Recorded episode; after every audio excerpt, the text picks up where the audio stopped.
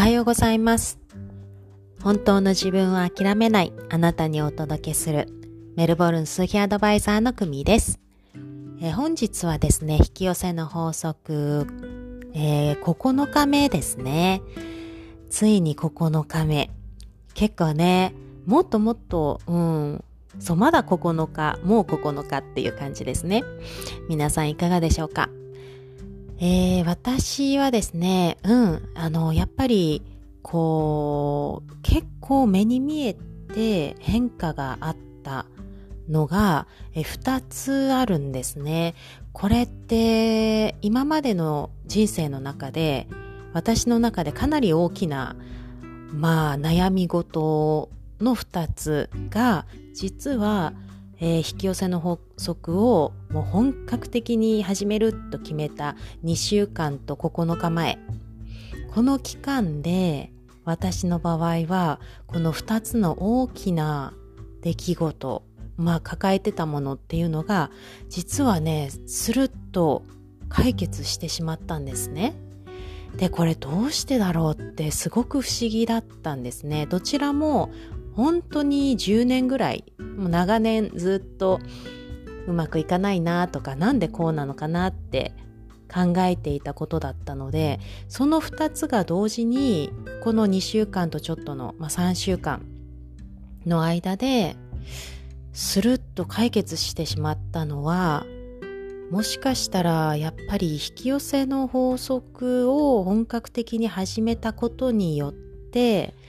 あのー自分の中のコアな本当にこう意識している部分っていうのとか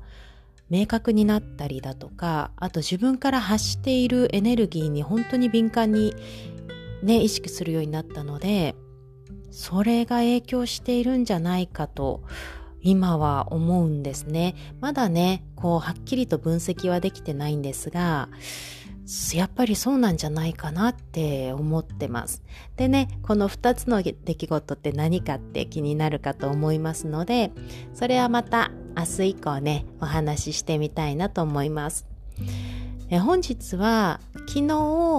お話しした引き寄せの法則には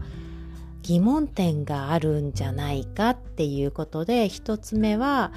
ね、引き寄せの法則っていうのは自分が発したエネルギー、まあ、自分の考え方や自分が思っていることっていうのが現実に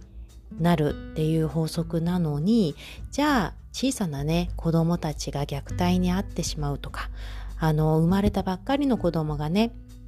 捨てられてしまうとかああいうのはどうなるんだっていう疑問がね湧いていたんですが実はそれもねあの子供たちが思考したわけではなくてその周りにいた大人たちの発しているエネルギーや思考っていうのを敏感に感じ取ってしまってそれが影響していたっていうこととか、えー生まれたばかりの子供に関してはもうねお腹に入っている時のお母さんのエネルギー状態思考してたことを発してたことっていうのがもうすごくね影響していたっていうことが分かったんですね。えなので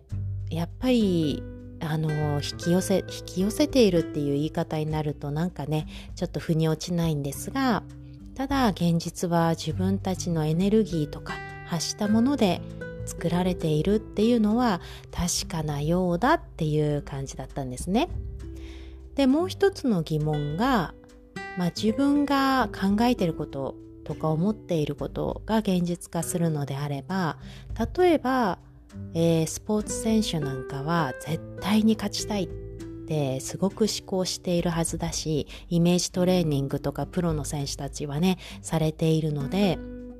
なのに勝ち負けのゲームっていうのは必ず勝つ人がいて負ける人がいる。これはどういうことなのかなって思うんですがこれもねあの宇宙からね答えをいただきましてこれはあのよほど強くイメージできている方そしてよほど強くそれを信じられている方があの結果として勝つんだっていうふうに私はメッセージをもらったんですね。えー、やっぱり引き寄せの法則っていうのはみんなに平等に行き渡っているんですがこうスポーツの場面とかになるとみんなもちろん勝ちたいと思ってイメージしてトレーニングをするんだけれどもそれをどこまで本当に強くイメージできてそして次のね受け取る、まあ、信じるっていうところが強いみたいなんですね。どこまで自分が本当に勝てるのかっていうのを信じきれているのかそして信じきるためにはあのどれだけやっぱり行動できたかっていうのが鍵になるようですね。私たちねここ人間世界でねこう体を持って生きているのでどうしたってこの地球上では行動するっていうことが大切になってくるんですがうんイメージした後で絶対自分は勝つ優勝するっていうようなもう本当に毎日イメージをしてでそれを絶対に現実化するんだってなった後は、まあ、何もしない状態でいると体は作られなかったりねあの現実化は難しいですよね。イメージだけで本当に勝てちゃうっていうのはもうよほどのこう信じる力というかよほどの宇宙的な思考の人だけになるのかなって今は思うんですが、まあ、一般的にはやっぱり体もね動かして行動するでそのことによって多分信じる力が強くなるんじゃないかなと思うんですね。であのここまでやったんだから絶対勝てるだろうっていう確信に変わった人の方が強いのかなって、うん、思いますね。で人って私はあの若い時にねもう早くに芽が出て成功する方とか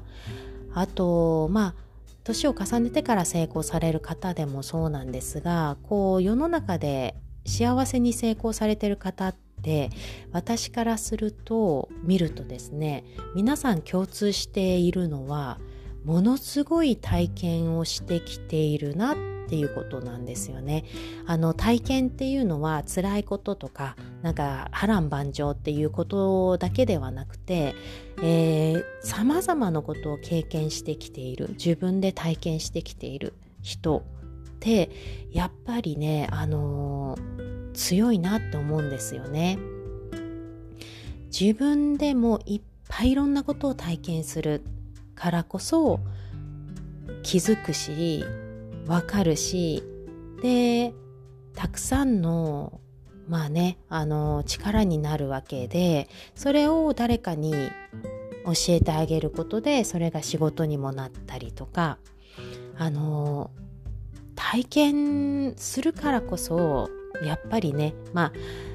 よく言われる言葉でとは思うんですが体験するからこそ人って成長するんだなってね本当に思うんですね最近ね。でそうなるとでそうなるとやっぱりね自分の子供にはいろんなことを体験させてあげるのがいいんだなってなんか人並みな言葉ですけどね。私はすごく腑に落ちたんですね。たくさん体験自分で体験するからその分自分で気づいて分かってまた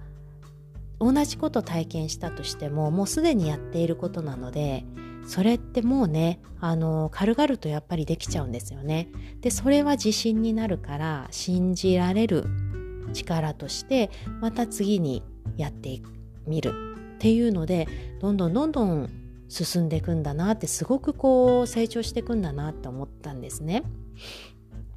えー、私実はですね今日ねたくさんお話ししてますね。話がいろいろ飛んじゃってますが実はまあ先週ね先週末キャンプに行ってましたね。今週も明日からキャンプに行くんですね。でなんとなんと来週もねあのちょっとホリデーに行ってくるんですね。でキャンプすごくアウトドアな家族だなと思うんですがなので私たちは今までうちの家族はですねキャンプアウトドアのキャンプってしょっちゅう、まあ、しているのででキャンプ場だけではなくねこうブッシュキャンプって言われる何も設備もないようなところでね1週間や2週間2週間、うん、キャンプするってこともあるんですねそんなことを今までしているので今週ね行く時はあのサクッと行こうっていう感じなんですね。でも一緒に行く家族の中に初めてキャンプをするっていう家族もいるんですね今回。そうするとあのー、こうこんなに初めての時ってえっ、ー、と不安になったっけってねあの思い返されるぐらいえー、その初めて行く家族のお友達はもうとってもドキドキワクワクしてくれてるしこうこんなにそれでもドキドキワクワクの反対裏にはこう不安とかあの何どんなことがあるんだろう何持っていけばいいんだろうとかねそういうのがあるんだなってね感じたんですね。まあそりゃそうだよなって私も初めてキャンプ行った時ってもう子供の頃でしたけどすごいドキドキワクワクと同時に大丈夫かなみたいな不安もあったよなそういえばって思い出したりしてねでもね本当にこうもうキャンプを何回も何回もやっていればそれってもう自信になっていたんですね、うん、気づかない間に。なのであのどれだけ経験したかどれだけいろんなことをしてるかって本当に知らない間に自分の自信になっているんだなってね思ったんですね。うんでこの引き寄せの法則っていうのもこう自信、まあ、信じる力ってそれが結果的にこう受け取れる自分が発したエネルギーとか波動っていうのをしっかりと受け取って現実化できるっていうのに結びつくんじゃないかなってね思ったのでこう経験して体験するそして自信をつけるっていうのも、まあ、一つとっても大切なコアなんじゃないかなって思ったっていうねお話です。すいません今日はあっちこっちいろいろと話が飛びましたがうん、引き寄せの法則のね疑問点2つ目っていうことのお話だったんですがはい今日はここまでにしたいと思います、えー、明日はですね引き寄せの法則の10日目ですねえー、キャンプサイトからね、あのー、県外とかにならずにね、ちゃんとアップロードできるといいんですが、またお付き合いいただければ嬉しいです。それではまたお会いしましょう。さようなら。